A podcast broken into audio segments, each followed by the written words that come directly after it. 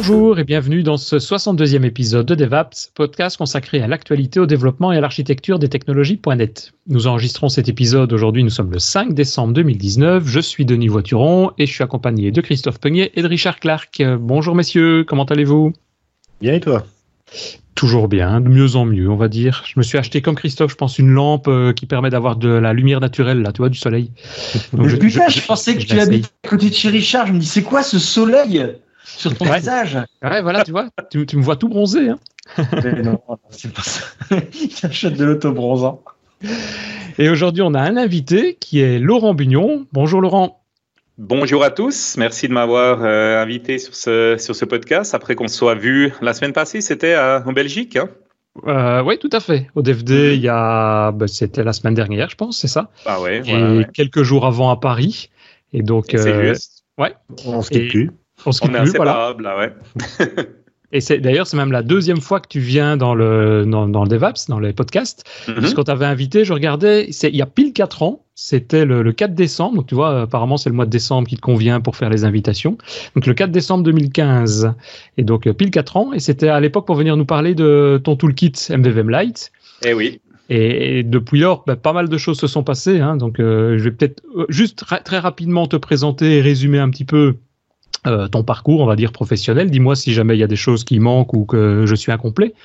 Mais donc, si je résume très rapidement ton parcours, c'est en 96 de... Oui, Christophe, en décembre, c'est les, les raclettes. en 96, tu travailles pour Siemens. En 2008, tu intègres la société qui s'appelait, qui s'appelle toujours d'ailleurs Identity Mine. Qui s'appelait, ils ont été, euh, Ah ouais. ils ont été achetés euh, par une autre compagnie qui s'appelle Valorem. Euh, Ah, ben voilà. Donc j'ai bien dit alors, euh, sans le savoir, qu'elle s'appelait Identity Mine. Et tu as toujours été d'ailleurs très fortement impliqué dans la communauté Microsoft, car tu étais MVP depuis 2007, Regional Director depuis 2013, et c'est quoi, depuis deux ans que tu fais partie du staff de Microsoft? Voilà, un peu plus que deux ans maintenant. Euh, J'ai joint en août 2017, donc ça fait deux ans et quelques mois maintenant. Ah ouais. Et euh, en effet, le, bon, le titre, nous on dit Cloud Advocate, mais bien entendu que c'est chez, comme on est chez Azure, et ben c'est Azure Advocate, ouais. Azure Advocate, ouais, c'est ça. Et ça Mhm. consiste en quoi, ça, ce, un Cloud Advocate? Qu'est-ce qu'il fait? Alors, un cloud advocate, c'est en fait euh, un peu, ça fait partie de Developer Relations, donc euh, du groupe qui s'occupe des relations avec les développeurs.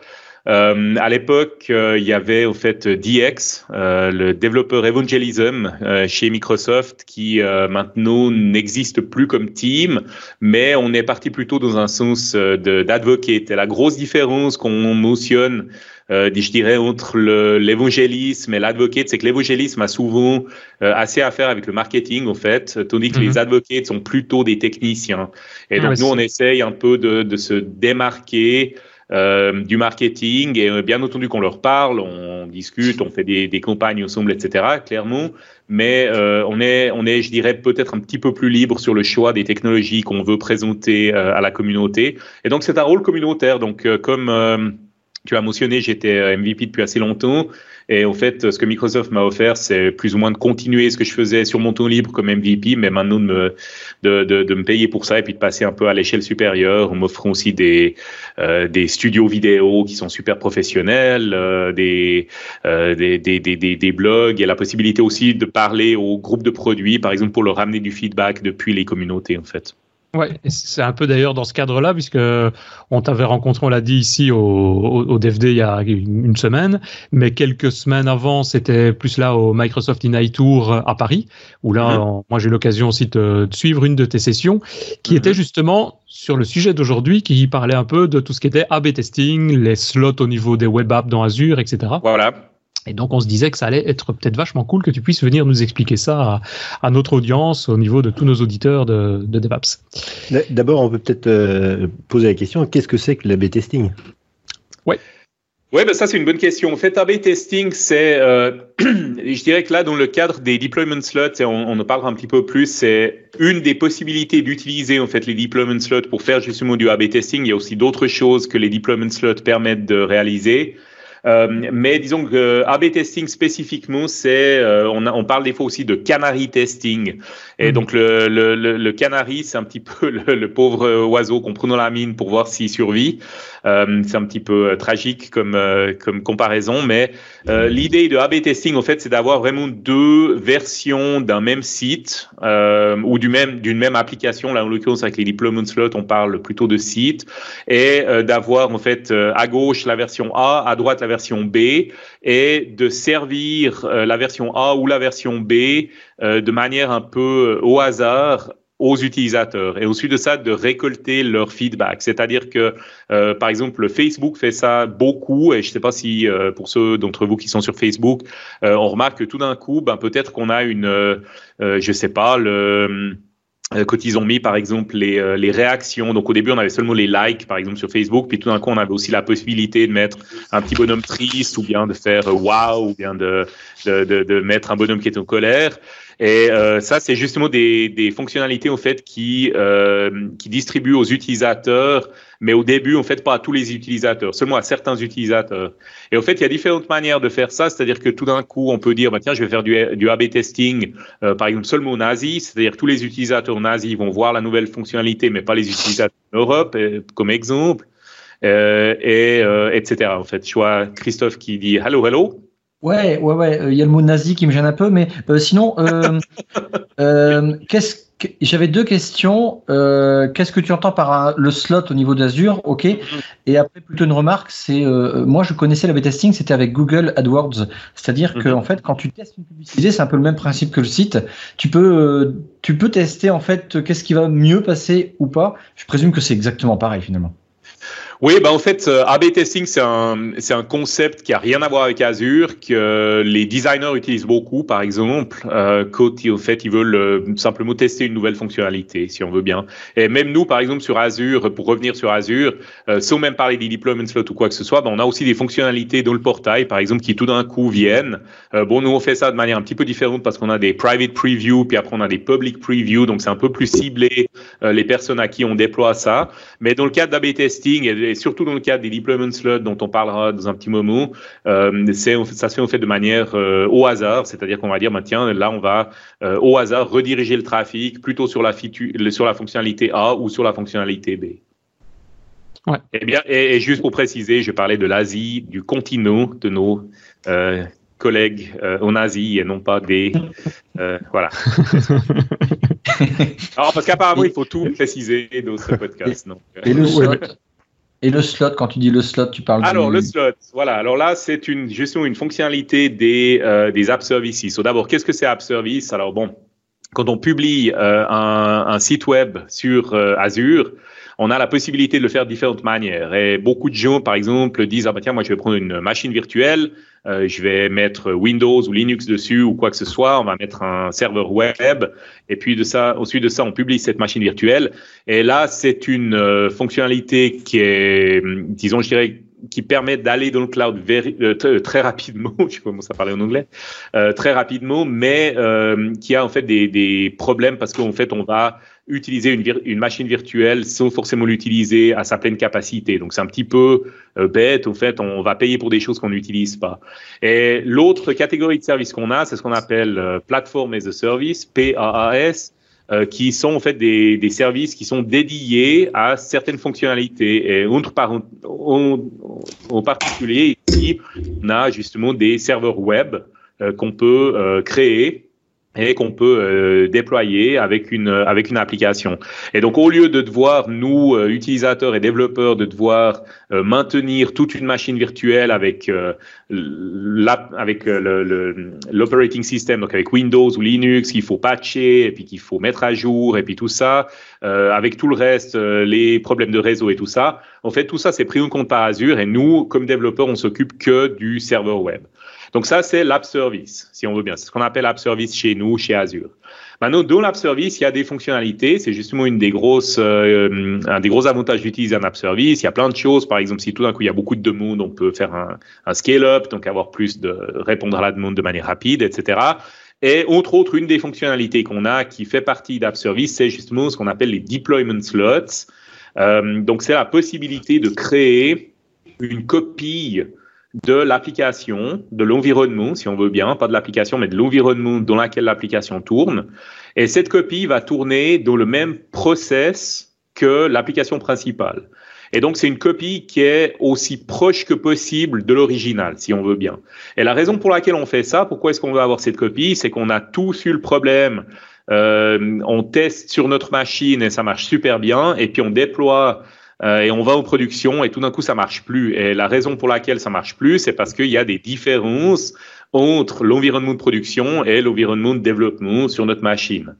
Et par euh, en, créant en fait un deployment slot et en publiant l'application dans un deployment slot, euh, avant d'aller en production, si on veut bien, on a justement cet euh, environnement qui est très très proche de la production au niveau des fonctionnalités mais qui n'est quand même pas la production. Donc, on est quand même encore dans un domaine protégé où seulement certaines personnes ont accès, par exemple, pour faire des tests. Et, donc, une chose qu'on peut. Vas-y. Non, je veux dire, ce que tu fais donc, si je comprends bien, c'est que tu fais une, copie, donc c'est à un moment donné. À un moment donné, tu vas copier l'état, enfin le, contenu de, ton application, ton site web, pour en avoir une copie identique, un clone. Et après, tu sais les faire évoluer simultanément ou bien ils évoluent indépendamment l'un de l'autre?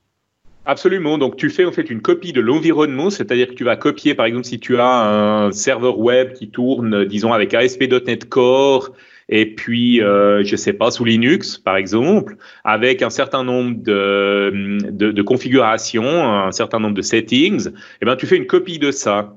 Et ensuite de ça, sur cette copie, après, tu peux euh, déployer une nouvelle version de ton application. Par exemple, si tu as fixé un bug ou si tu as euh, implémenté une nouvelle, une nouvelle fonctionnalité. Et, mais donc c'est une copie, comme tu l'as bien dit, c'est-à-dire qu'après, une fois que tu as fait la copie, tu peux aller changer la configuration si tu veux. un, un, exemple qu'on fait assez régulièrement, c'est qu'on va aller euh, se connecter à une autre banque de données, par exemple, une banque de données qui a peut-être des données de test euh, et pas des données de production. Et ça te permet au fait d'aller tester euh, est-ce que j'ai bien fixé le bug, est-ce que j'ai pas ajouté des bugs nouveaux. Euh, est-ce que j'ai euh, implémenté la fonctionnalité de manière satisfaisante, etc., etc. Mais sans du tout toucher la production. C'est une sorte de branche comme Git, quoi. Ben ouais, en gros, si tu veux bien, sauf que sous Git, tu fais une branche, c'est-à-dire que tu fais une copie de ton code. Euh, mais là, sauf que là, on, on, déploie ça en production et puis on a une copie de la production qui tourne dans le même process, comme j'ai dit. Et donc, dans les settings, on peut choisir telle la base initiale, une base de données initiale ou une autre. Oui, Comme on fait en test ou en, en, Complètement. Donc, c'est-à-dire que tu peux ajouter des settings, tu peux modifier des settings. C'est une, une, copie euh, de l'original, mais qu'après tu peux, tu peux modifier. Donc ça, c'est un slot, si on veut bien. C'est un deployment slot. Mhm. Et euh, je dirais que l'utilisation principale des slots, c'est pour publier justement une nouvelle version de l'application, la tester, et ensuite de ça, on a la possibilité de faire ce qu'on appelle un swap, c'est-à-dire de changer la production avec le slot où on a publié l'application qu'on appelle parfois staging, testing ou quoi que ce soit en fait. Et donc, au fait, ce qui se passe, c'est que la production devient staging, le staging devient production. Ça veut dire que maintenant, le trafic, au lieu d'être dirigé sur le slot A, va être dirigé sur le slot B, tout le trafic. Et euh, les utilisateurs maintenant voient la nouvelle fonctionnalité, donc ils sont très contents. Mais ça, ça te donne aussi de la sécurité parce que si en corrigeant le bug ou en implémentant la nouvelle fonctionnalité, ben, tu as introduit une régression, tu as introduit un nouveau bug que tu n'as pas euh, remarqué quand tu as fait ton QA, et ben en fait, tu as la possibilité après de revenir à l'état initial parce que l'ancienne production est maintenant le nouveau staging, si on veut bien, et donc tu as la possibilité de refaire un swap. Un swap, ça dure euh, euh, un peu moins d'une minute pour faire le swap, donc c'est relativement rapide. Et pendant que tu fais le swap, ton site continue à fonctionner. Donc ce que je veux dire, c'est que c'est assez facile de faire ça. Donc ça, c'est la fonctionnalité principale pour laquelle on a euh, publié cette fonctionnalité euh, deployment slot. Et en fait, ça dépend un petit peu de ta euh, du, du, service plomb que tu choisis. C'est-à-dire que si tu choisis un mmh. service plomb qui est gratuit, par exemple, tu n'as pas de slot. Euh, par contre, si tu prends un service plomb, tu vas payer quelque chose par mois, et ben tu as un slot ou trois slots ou enfin plus de slots, etc. euh, qui sont inclus. Donc ça, ça dépend un petit peu de ce que tu choisis comme euh, comme tir, comme on dit. Euh, donc ça, c'est ça, c'est si on veut bien la fonctionnalité principale. Mais maintenant, ça n'explique pas encore le A/B testing. Alors le A/B testing, c'est une fonctionnalité. Je, je, te reprends, je t'interromps juste deux secondes, juste pour ré résumer un petit peu ici. Donc si je comprends bien, au niveau des slots, je pense que nous on l'utilise d'ailleurs chez certains clients. On l'utilise principalement nous pour deux aspects. Effectivement, l'aspect garantie ou comme tu dis, ou quand tu mets en production, bah tu peux revenir en cas de problème en disant tiens, je reviens sur l'ancienne production. Mhm. Mais ça permet, nous, c'est comme ça surtout qu'on l'a mis en place, c'est pour euh, ne pas avoir de coupure du tout dans la mise en production d'un site. C'est-à-dire quand on doit déployer, il y a un des clients, il veut un SLA de 99 à 99,9999, etc. Donc il ne peut jamais y avoir de coupure, ça doit être instantané. Or, si on fait des copies de fichiers, bah, il y a au moins pendant une seconde ou, dix secondes des problèmes à ce mhm. niveau-là. Donc ici, on fait ça sur l'environnement production 2, on va dire, et puis plop, on inverse les deux. C'est en gros, c'est les DNS qui changent, c'est ça? En interne, je vais dire, c'est la, la, gestion interne de pointage sur les serveurs qui change. En interne, c'est un, ouais, c'est un, c'est un load balancer les Français m'excuseront parce que je sais pas comment on dit ça en français, un balanceur de charge. Je crois que ça n'a pas de nom français. Ouais. Bon, ben, load balancer. Euh, en fait, le load balancer, au lieu de pointer sur euh, l'adresse IP du slot A, ben, il va pointer sur l'adresse IP du slot B. Et tout ça, comme tu l'as dit très bien, se fait euh, parce qu'il faut bien s'imaginer que 99.999 de disponibilité pour un site, ça veut dire que le site, euh, tu peux euh, l'avoir down seulement pour nos 5 minutes par année. Ouais, c'est hein? Donc c'est vraiment très très peu. Ouais, 5 minutes par année, c'est 99.999 quoi. Euh, donc c'est donc c'est rien quoi. Il y a quand même une chose à penser, enfin, contredis-moi si jamais c'est pas le cas, mais en termes de développement, ça veut dire qu'il faut faire ce qu'on appelle des sites web de type stateless, donc ne pas avoir de gestion de session, des choses comme ça sur le serveur. Parce que tu as deux instances différentes, non? Comment, je veux dire, si tu crées une session sur le serveur et puis que ça switch, bah, tu vas pas récupérer les paramètres enregistrés sur le premier serveur. Donc, euh, bon, en même temps, le, en même temps, le, donc tout tourne sous le même serveur hein, et même dans le même process. C'est-à-dire ah, que le, ah le, switch en fait se fait normalement de manière relativement seamless. Maintenant, je peux imaginer qu'il y a des cas où ça peut, euh, où c'est possible que tu perdes d'un état à un certain moment, donc il faut faire attention à ça. Mais normalement, ça, ça se passe de manière, euh, de manière automatique et tout est géré comme ça, quoi. Ah ouais, donc même si on travaille avec euh, des sessions, on va dire de manière ancienne avec SPNet et des choses mhm. comme ça, ça devrait fonctionner quand même, quoi. Ça devrait, ça devrait fonctionner. Maintenant, bien entendu, qu'en design web, on essaye d'éviter les sessions parce que bon, ça. voilà. Mais, mais cela dit, bah, on sait très bien, nous qui sommes euh, vieux, hein, pour parler franchement, on sait très bien que les sessions, ça veut dire qu'on a de l'expérience. c'est difficile d'éviter les session. Quoi. Et, euh, une, chose, une chose à laquelle il faut faire attention quand même, euh, peut-être juste pour être complet, comme dans euh, le slot, on peut changer des paramètres. Par exemple, pointer à une base de données de, de, de test au lieu de production, ou bien changer, par exemple, tu peux dire, bah, tiens, je veux que ce slot euh, une authentification, c'est-à-dire euh, une authentification, pardon, c'est-à-dire que les utilisateurs qui arrivent doivent s'enregistrer avec un nom et un, mot de passe, alors que le slot de production est public, par exemple, ce genre de choses. Mais il faut pas oublier en fait que tu fais le swap de revenir aux, settings initiaux parce qu'autrement bah, tu te retrouves dans un problème.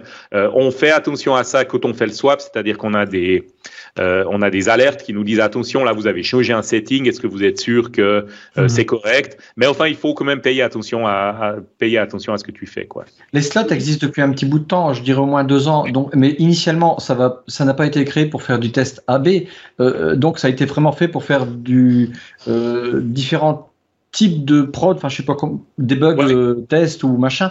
Alors du coup, là l'approche A/B testing, du coup, est-ce que ça va engendrer et pour moi la réponse sera oui automatiquement d'utiliser Insight C'est le, le, le, comment on appelle ça pardon? Application Insight et le monitoring. Application Insight du coup. Bon, a priori, euh, a priori oui, euh, ou, ou n'importe quelle solution de monitoring que tu veux. C'est-à-dire que, en fait, euh, A/B testing, comme je l'ai dit avant, et, peut-être qu'on va expliquer rapidement pourquoi on parle d'A/B testing maintenant, c'est parce qu'au fait, les slots te permettent aussi de faire euh, une fonctionnalité supplémentaire qui est en fait de rediriger de manière euh, au hasard une partie du trafic sur un slot donné. Et là, c'est un scénario qui est différent de ce ah. dont on vient de parler, n'est-ce pas? Parce que le scénario du A/B testing, donc tu as un pourcentage que tu peux dédier. Voilà, exactement. On est vraiment dans du A/B testing. C'est-à-dire le scénario initial, on a dit bon, maintenant je fais un swap la production devient la production. L'URL, en fait, si tu vas au slot staging, par exemple, l'adresse de ton site web, tu vas avoir un, un tiret staging dedans, c'est-à-dire tiret puis le nom du slot, donc c'est une autre URL, d'accord Mhm. Maintenant, quand on va à A/B testing, alors là, c'est différent. C'est-à-dire que tu vas avoir un slot dédié où tu dis, bon, ça, c'est mon slot où je vais mettre mon, ma nouvelle fonctionnalité, par exemple. Et maintenant, j'aimerais que 20% du trafic, 20% du trafic, de manière au hasard, va en fait être dirigé sur le slot euh, où j'ai ma nouvelle fonctionnalité.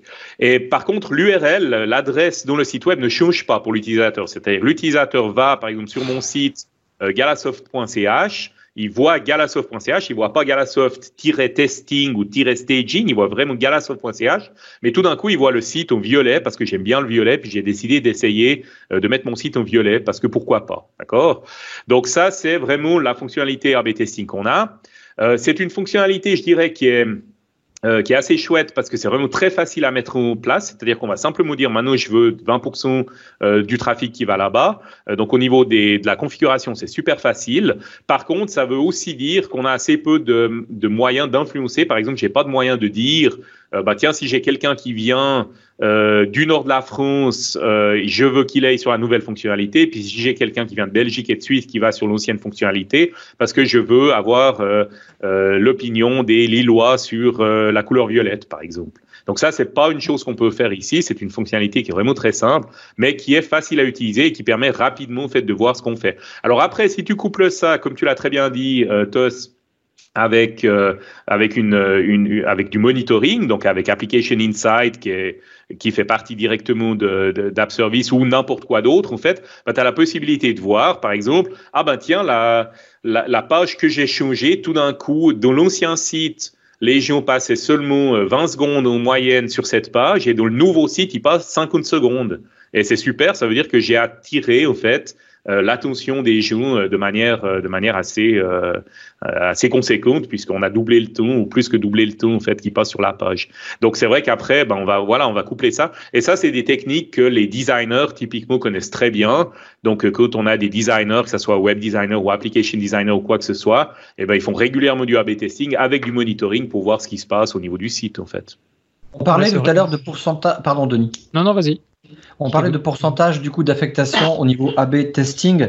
Alors ce pourcentage-là, euh, comment il fonctionne? Est-ce qu'on pourrait euh, du coup non pas faire un test euh, sur du hasard, mais tu l'as dit que les gens de Lille. Moi, je pourrais dire, bah tiens, j'ai quatre clients. Quatre clients, eux, ils ont une, une bêta. Voilà, je leur fous une, je l'utilise en tant que bêta.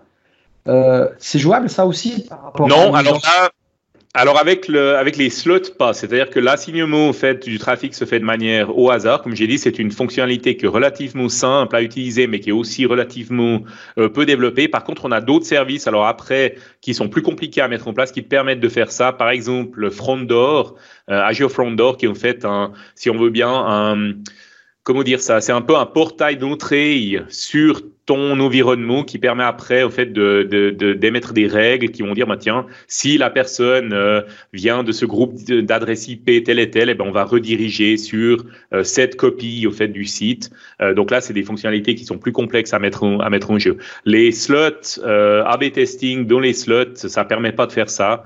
Euh, mais par contre c'est très facile à justement à, à mettre en place. Par contre alors après ce que tu peux faire c'est si tu as un bon euh, si tu as euh, comment dire euh, une bonne application de monitoring par exemple Insight ben justement tu peux quand même gagner euh, des euh, gagner des informations à ce niveau-là. Une chose que tu peux faire par contre dans le slot c'est que tu peux mettre en place un- une auto, une authentification. Euh, donc c'est-à-dire que tu peux dire ben tiens par exemple dans ce slot là les personnes doivent entrer un, un nom d'utilisateur et de et de mot de passe s'ils veulent se connecter. Mais c'est un- une utilisation qui est un petit peu différente à ce que tu tu, pré- tu présentais en fait Après, Ouais. si tu veux, tu veux faire, tester des nouvelles fonctionnalités euh, sur un panel bien particulier, tu peux, tu peux créer un slot euh, qui a une URL qui est bien spécifique et leur Exact. communiquer. Dans ces cas-là, et- voilà Mhm. Voilà, à ce moment-là, plus prêt A/B testing si on veut bien, mais tu vas vraiment leur dire, bah, maintenant vous allez là-bas et vous voyez au fait la nouvelle version euh, du site avec l'adresse euh, tiret, euh, je sais pas, euh, tiret UBS si on parle de l'UBS en l'occurrence ou, ou, ou des autres clients quoi. Ouais, c'est vrai qu'A-B testing, c'est vrai qu'on ne s'imagine pas le quand, quand, on regarde un petit peu, je veux dire la littérature là-dessus, on ne s'imagine pas à quel point c'est utilisé. Tous les grands sites, euh, on parle des différents, mais il y a Amazon par exemple pour tout son portail de vente, etc. Sur des ce que nous on appellerait des bêtises, la couleur du bouton pour pouvoir acheter, euh, elle n'a pas été choisie au hasard quoi. Le positionnement, est-ce que c'est à droite, à gauche, et donc euh, effectivement, c'est on te crée un site avec un bouton bleu, un bouton rouge, et on va dire tiens choisissez, ils font ça pendant une semaine, ils regardent les conséquences, et puis on va te mettre le bouton rouge avec un bouton jaune et, et apparemment c'est le bouton jaune qui est ressorti pour Amazon. Moi, je trouve ouais, il y a bien de, il y a bien de tests, euh, plein de, plein, plein de tests comme ça. Euh, moi, j'ai fait euh, dans ma vie précédente, quand j'étais encore chez Identity Mind, justement, on travaillait beaucoup avec designers, par exemple. Euh, bah, quand on avait des nouvelles fonctionnalités, on allait les tester en laboratoire, c'est-à-dire qu'on avait des gens qui venaient, on leur montrait euh, la nouvelle fonctionnalité, on leur demandait. Donc c'est aussi une autre façon de, de tester des nouvelles fonctionnalités, mais bien, mais bien entendu que c'est très, euh, euh, je veux dire, ça demande beaucoup d'efforts parce qu'il mhm. faut voilà bloquer du monde, il faut inviter du monde pour venir. J'avais fait ça pour des clients à l'époque, surtout dans le domaine du du, dans le domaine du commerce en ligne, par exemple, où c'est, ben, comme tu l'as dit, c'est super important parce que le placement d'un bouton, euh, voilà, ben, le, but, c'est que les gens achètent aussi vite que possible. Et s'ils trouvent pas le bouton, et eh ben, c'est un problème. Donc, euh, euh, ouais, c'est, ça, ça, peut être un gros truc. Ouais. Alors, j'ai encore une question, mais plus par rapport au slot. Euh, quand tu donc tu définis ton, ton application et tu crées deux slots, par exemple, on va dire mhm. production 1, production 2. Mmh. ou bien production et, acceptance, le, site juste avant. Euh, quand tu, comme tu as une fonction de swap, quand tu déploies de manière automatisée via euh, Azure DevOps par exemple, tu, vas, tu veux toujours déployer en acceptance et puis switcher, swapper les deux pour se retrouver l'acceptance qui va passer en production par exemple. Correct. ça veut dire que la fois suivante, tu dois développer sur le site qui s'intitule production 2 ou bien tu pointes toujours sur le, la même, le même nom. Non, c'est en fait tu pointes toujours sur le même nom. Alors euh, bon, bah, ce que tu peux faire, c'est-à-dire que euh, soit tu as, par exemple, dans le slot, tu as ce qu'on appelle le deployment center qui te permet de dire, bah, tiens, maintenant je vais pointer mon slot sur un sur une branche du repo GitHub, d'un repo GitHub donné. Comme ça, quand tu pousses sur cette branche, et eh ben, automatiquement, ça va faire un build et puis ça va déployer. Mais en fait, ça reste toujours, le staging reste toujours staging. Donc, le swap se passe de manière transparente à ce niveau-là. Euh, C'est-à-dire que quand je dis le production devient staging, c'est vrai, mais, mais, mais le nom reste staging, en fait. Euh, donc ça, ça, ça, ça, ça ne change pas. C'est en gros ce qui est en, dessous. Je veux dire, si tu as l'adresse, l'URL pour y accéder, c'est vraiment tout ce qui est fichier, disque dur, etc. Enfin, toute l'information qui se trouve en dessous, elle, elle est inversée, elle est swappée. Mais par contre, les accès restent toujours par rapport aux, mêmes accès. Les accès, le nom reste toujours la même chose. Et d'ailleurs, ça peut être un petit peu, on mettra des, des captures d'écran comme je l'ai mentionné.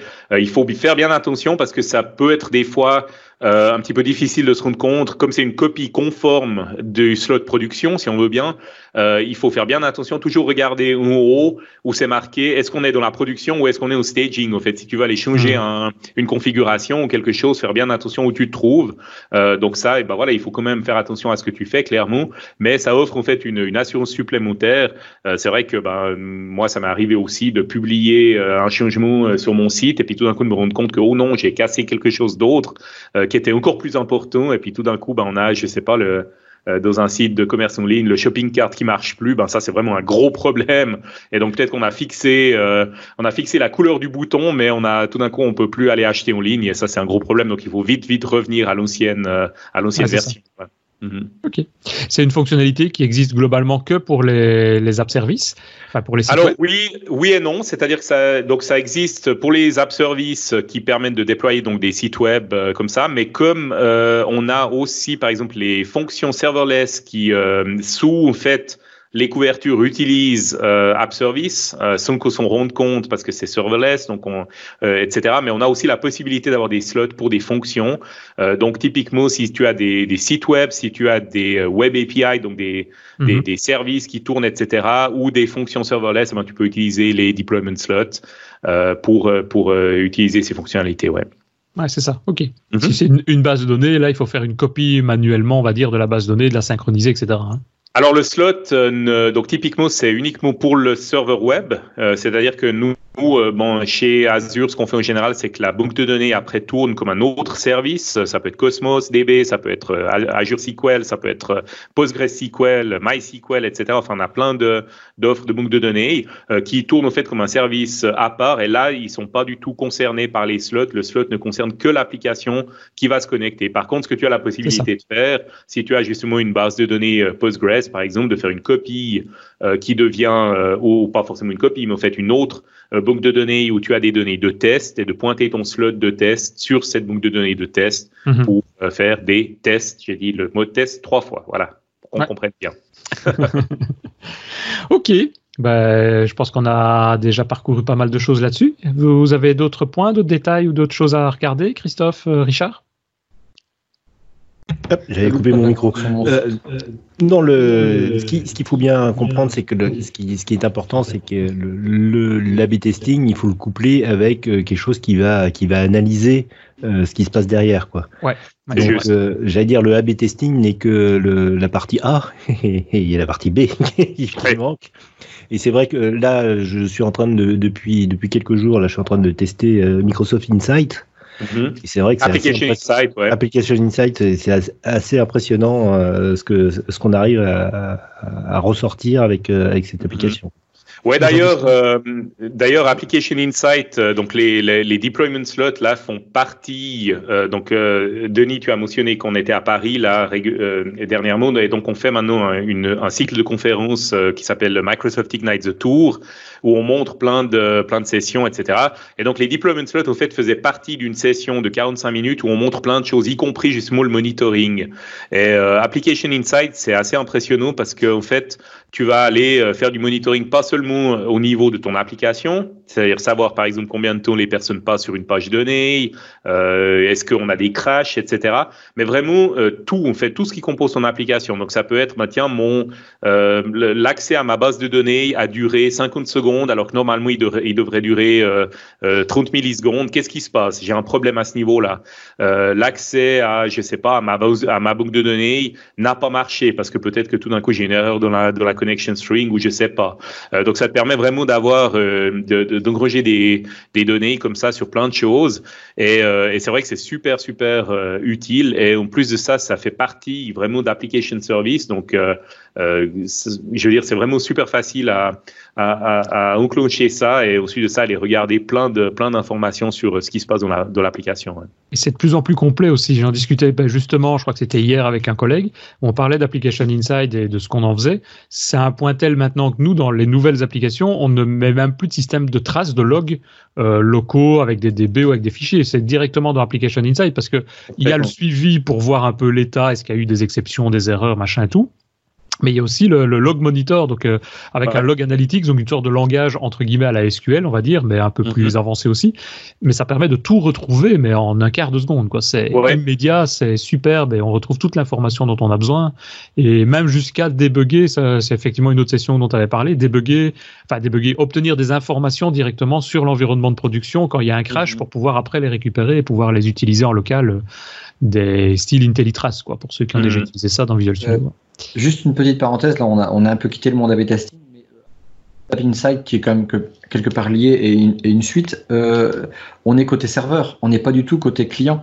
Si, si, si, si, tu peux donc tout à fait mettre euh, des traces, par exemple, côté client, en fait. Euh, et en fait, ces traces ensuite de ça arrivent aussi dans Application Insight. Donc vraiment, tu peux, par exemple, il y a un SDK pour euh, JavaScript, il y a un SDK pour .NET qu'on peut utiliser dans des applications Xamarin, euh, etc. il y a des SDK pour Java également, etc., etc. Donc il y a vraiment la possibilité au fait d'instrumenter ton client et ton serveur et tout est vraiment couplé. C'est-à-dire qu'une des choses que vraiment je préfère dans Application Insight, c'est comme toutes les données sont dans une seule source, euh, ça te permet vraiment de suivre ta requête depuis le moment où elle quitte le client jusqu'au web server, jusqu'à, je sais pas, au load balancer qui va ensuite aller sur une euh, copie de la banque de données qui se trouve à Singapour. Euh, je mets un exemple comme ça. Et puis qui ensuite de ça revient, revient, revient. Et ça te permet vraiment de voir, par exemple, la performance de chaque appel. Donc c'est super, super évolué. Et je pense que vous avez des show notes euh, sur le podcast. On mettra peut-être les liens vers les mhm. sessions qui parlent de ça. parce que les sessions ont été enregistrées quand on était à Orlando à Ignite. Euh, et ça permet aux gens qui ont 45 minutes, euh, peut-être pour leur pause midi, puis qui veulent entendre mon accent suisse qui parle anglais, euh, de, de, regarder ça et puis de, de, de s'informer sur ça. En fait, c'est vraiment très très puissant, quoi. Ouais, non, tout à fait. Ouais. Et Application Insight, je crois, on avait vu, c'est gratuit jusqu'à 5 gigas de log par mois. C'est ça hein?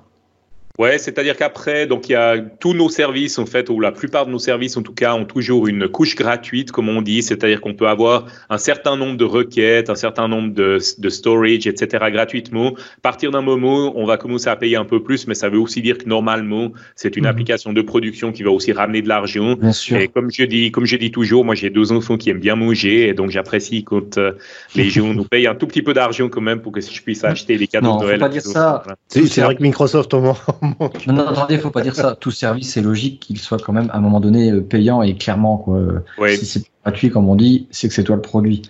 Et, c'est pas encore si cher que ça, hein, quand tu regardes tous ces services qui ont Application Insight, on parle pas de dizaines d'euros, quoi. On parle de quelques euros par, euh, par mois, vraiment pour des vraies applications complètes qui sont en production, quoi. Ça dépend de la taille, évidemment. Euh, une grosse partie de ce que tu payes, c'est du, c'est du stockage, et le stockage euh, dans Azure est extrêmement bon marché. Là, on parle vraiment de, de, centimes par mois pour le stockage, et le reste, ben, c'est du trafic, c'est des choses comme ça, où là, ben, c'est vrai qu'on paye un peu, mais non, non, mais c'est tout à fait raisonnable. Et, c'est vrai, toi, tu as raison. c'est vrai que le fait qu'on paye, ça nous permet aussi d'avoir accès à du support, etc., que qu'il faut bien financer. Quoi. Et ça tourne de mieux en mieux et c'est de, de, plus en plus clair le portail Azure. Je dis euh, clair parce que il, a évolué en, simplicité et effectivement Azure on peut.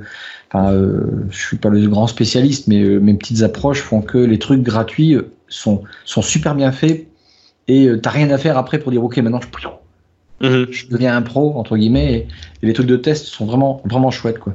Mhm. Bah, je suis content d'entendre ça. Le, portail, on a vraiment des, des, équipes qui passent beaucoup de temps sur le portail et nous qui avons accès au private preview, justement, euh, qui est une autre façon de publier des nouvelles fonctionnalités, justement. Donc, il les publie en private preview d'abord. Euh, c'est vrai qu'on voit les évolutions du portail, c'est assez énorme. Quoi. Il, passe vraiment beaucoup de temps sur ces choses-là. Ok. Eh ben, je pense que là, on arrive vraiment au, bout de cet épisode. Euh, je ne sais pas s'il y avait d'autres commentaires, d'autres marques. Euh, peut-être que Laurent, tu voulais donner avant de, de se quitter. Bah, disons que ce que je peux recommander aux gens, c'est de regarder euh, justement le Ignite the Tour, en fait, euh, qui est donc cette grosse conférence. On a commencé à Paris, maintenant j'ai mes collègues qui sont à Tokyo, moi-même j'y suis pas, mais je vais à Sao Paulo, au Brésil, euh, la semaine prochaine pour euh, justement faire la, la session là-bas. Et on a pas mal, pas mal de sessions en Europe. Euh, mhm. du fait que les sessions sont en anglais euh, pour la, vraiment la grande majorité des sessions. Euh, ça veut dire que s'il y a des gens qui veulent venir, même à Berlin par exemple, parce qu'ils sont plus près de Berlin, ou à Zurich, parce qu'on aura une date à Zurich. au mois de mars, si je me rappelle bien. donc, on a beaucoup de sessions en Europe, en fait, et donc ça vaut la peine de venir participer à, à cet événement. C'est deux jours gratuits euh, où on montre vraiment plein de choses et aussi la possibilité au fait de se connecter avec euh, avec des jeux de Microsoft euh, et, et, des partenaires, des MVP, des euh, plein de jeux de, de, partenaires qui viennent à cet événement. Donc voilà, j'espère que les gens viennent. à Paris, c'est vrai que c'est fait. Donc pour les gens de langue plus française, ben peut-être qu'ils ont déjà participé, mais en tout cas, on se réjouit de voir les gens très nombreux à, à Ignite the Tour. Non, c'est vrai, c'est quelque chose. Je sais que ça fait partie de ton boulot de voyager pour faire des sessions, etc. Mais j'arrive, je comprends jamais comment tu arrives à faire autant de dates, autant de sessions. Enfin, tu es en permanence sur la route, c'est incroyable. En fait, c'est parce que j'ai des slots. Donc, j'ai euh, mon slot de production que tu vois maintenant, mais j'ai un, un, un, Laurent qui est dans la cuisine en train de faire à manger. C'est mon slot de cuisine, ça s'appelle. Voilà, c'est comme Et ça. Vous, swap, vous swappez de temps en temps? Bah, des fois, ouais, parce que autrement, c'est pas drôle. C'est mon rêve, ça fait pas trop mal. Je rêve d'avoir un slot. Ah, ça serait Plusieurs, ouais. Moi, ce qui me fait peur, c'est au moment du swap. Je me dis que ça doit quand même faire mal à un moment, non? Ça dépend où ça passe.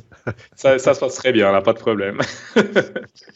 Ok, ben merci beaucoup. Euh, peut-être juste avant vraiment de se quitter, peut-être un moyen, si on veut te contacter, Laurent, le plus simple, c'est quoi? Un bah, Le plus simple, c'est Twitter. Ouais, c'est L Bugnon, L B U G N I O N. Et en fait, c'est aussi mon, euh, c'est aussi mon, euh, mon nom chez Microsoft. Donc, si vous voulez m'envoyer un email, at microsoft.com, bah, de nouveau L B U G N I O N.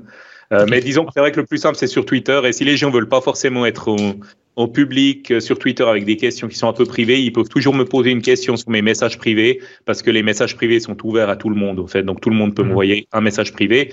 Et maintenant, Dieu sait ce que je vais recevoir comme message, mon Dieu. ça va, on mettra ça aussi en note de, l'émission de toute façon. Très volontiers. Sinon, si vous n'avez pas retenu tout ça, vous allez sur devaps.ms et vous obtiendrez toutes ces infos aussi. Euh, ben, très bien. Maintenant, si vous appréciez le podcast, comme beaucoup d'entre vous, d'après ce que j'entends, venez peut-être vous nous soutenir. On a depuis peu aussi ouvert un compte qui est tipeee.com, tipeee.com slash devaps. Euh, c'est déjà ce qu'on fait euh, dernièrement Stéphane, Damien, Frédéric, Adrien, Michael. Vous êtes de plus en plus nombreux, c'est toujours cool. Euh, ou bien simplement un commentaire en, bas de la page du podcast ou de la vidéo YouTube. Ça nous fait toujours très très plaisir en tout cas. Et si ce sont des questions, on essaye d'y répondre ou de transférer à la personne qui permet d'avoir la meilleure réponse possible. Voilà, ben, je vous remercie en tout cas pour euh, cet agréable moment à, tous les trois. Et on se retrouve pour, euh, à mon avis, ben, l'année prochaine, dans un mois, pour un nouveau, nouvel épisode de DevApps. À bientôt. Salut. Et joyeuses fêtes de fin d'année. Merci de m'avoir invité. Bye bye. Merci à toi. Joyeux Noël. bonne année. voilà. Trop tard. Trop tard.